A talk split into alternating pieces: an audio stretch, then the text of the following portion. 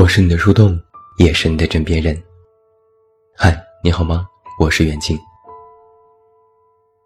这几天，韩国某明星去世的消息震惊了全网。事发当天，就有读者问我：“雪莉去世了，你知道不？”我说：“我知道，但我不准备写了。”我的确不知道说点什么好。惋惜、震惊、同情。好像这些情绪都有，也被许多人反复说过很多次了。我一开始是好奇，为什么一个韩国的明星去世，会让中国的网友们大呼意外，朋友圈都能被连续刷屏一个晚上。和朋友聊起，他说，可能是因为深感意外吧，有太多人误解了他。看到网上的种种资料，我才发现。原来这个年轻的女孩，曾经发过的那些看似诡异的照片，以前被批判为变态，现在被解读为呼救。于是众人顿足捶胸，大呼后悔。这几天，就有一个让人读来不知是何滋味的句子广为流传：当你死去，全世界才开始突然爱你。想一想，的确是一件让人感觉很悲伤的事情。有一种深入骨髓的无力感，冷冰冰的。一个漂漂亮亮的女孩子，在如花一样的年纪就这样陨落，仓促的与这个世界告别，怎么都觉得这件事太不真实。网友们纷纷表示：如果有来生，别做明星了。就做一个普通的女孩子吧。还有更多作者们写文回顾她的一生，分析她离开的原因，遭受的网络暴力，韩国高压的生存环境，有各种各样的角度和观点。但无论怎样分析，都无法规避的一点是，雪莉生前患有严重的抑郁症。她像是一块钢板。结结实实的盖上去，无论怎么掩饰，都无法逃避它的存在。有人曾形容，抑郁症是一条黑狗，只要被它盯上，就会如影随形。有人说，这就是一场终生不可解脱的噩梦。在我写作的这些年里。尤其是曾经写过自己患抑郁症的经历后，我曾经陆陆续续的收到过许多读者的来信和留言。有些我曾公开回复过，有些我私下回复过，有些我实在不知道该如何回复。他们讲述自己的病史，描述自己的痛苦。有时看着看着，我会落下泪来。每一字，每一句。我都感同身受，因为我也是从那个阶段熬过来的。没错，用“熬”这个字来形容，其实都不能形容那种感觉的十分之一。没有得过抑郁症的人，可能真的无法理解。就像你得一场感冒，普通人想来无非是一个感冒而已，休息几天就好了。可当你真的得一场感冒的时候，哪怕是鼻塞都能难受的分分钟怀疑人生，就更别提抑郁症这条黑狗了。我认识一个姑娘，之前是在豆瓣上掐架认识的，本来相互看不顺眼，各种互怼，但后来她莫名其妙成为我的粉丝。之前曾密集在公号留言。还加过我的读者微信号，后来说了十几次要加我大号，我拗不过他，也就加了。他在上海，有一个忠犬老公，有一个可爱的孩子，热爱健身和运动，经常晒自拍。有顾里同款发型，漂亮的马甲线，一脸阳光和傲气。怎么看都怎么觉得这个姑娘特别飒。哪怕身为人母，她都活得像个少女。我加了她好友之后，她从未找过我说话。但前天她突然问了我一句：“远近，如果我得了抑郁症，你会意外吗？”我收到这条微信时愣了很久。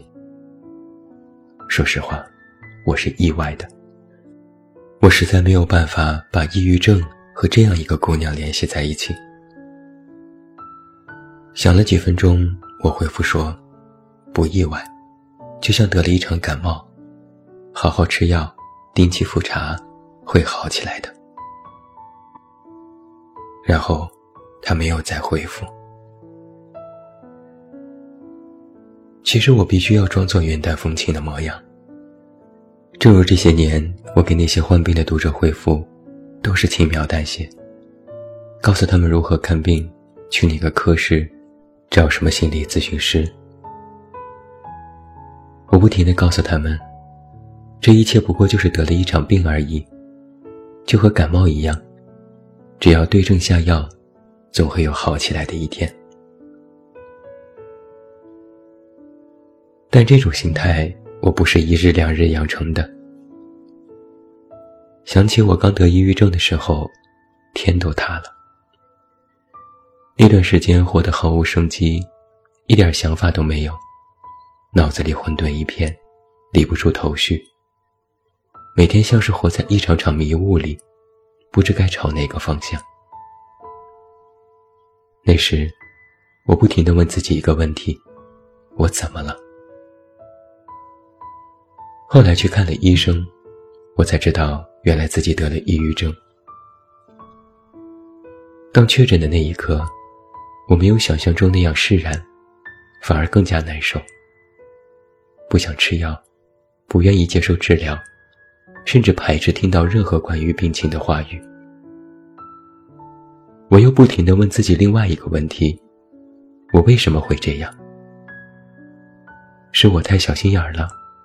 是我太心高了，是我不懂得调节情绪了，还是我的脑子和别人长得不一样？我开始怀疑自我，三观尽碎。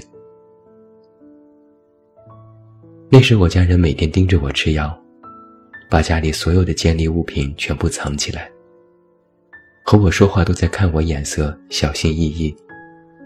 晚上睡觉能看我十几回。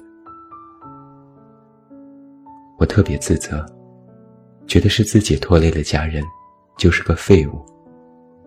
工作没法做，文章没法写，每天心里翻江倒海，脑子里嗡嗡一片。我又在问自己，为什么偏偏是我？就算对生活不满，对家人有怨言，但别人也有同样的烦恼，为什么别人没得病？可偏偏是自己得病，自己的运气就这么糟糕吗？那段时间，我不停地问自己这三个问题，围绕着我，开始了不断的审视和怀疑，几近崩溃。说到底，我不接受自己得病这个事实。我认为我没病，我认为是医生误诊，我觉得我三两天就能好起来。我觉得我不过是某段时间心情不好。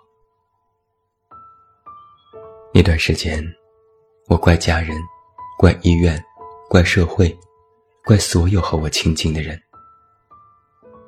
但其实，我通通都是在怪自己。得了这样一个破病，我认为是自己的错。在我经历了最初的排斥之后。我渐渐学会了接受，这个过程还是受我妈的启发。最初我特别怕别人知道我得病，有时外出和人吃饭，拿出药吃的时候，别人问我是什么药，我都赶紧找一堆借口，维生素、感冒药、肠胃药等等理由我都用过。某次，我妈生了一场病，有些行动不便。但他没有丝毫的懊悔，反而变得有些颐指气使，指挥着我爸做这做那。每天照样下楼遛弯儿，和邻居聊天，恨不得所有人都知道他得病了。我妈说：“得病有什么好羞耻的？我就巴不得别人都知道，这样他们就都得让着我，我也开心，病就能很快好了。”这话倒是给予我启发。于我而言，抑郁症已成定局。我无论怎样掩饰，它都在那里。哪怕我再装作若无其事，表面上再开心，可它就像一座火山，静静待在我的身体里。曾经我慌忙掩藏，生怕它哪天爆发，轰我一个措手不及。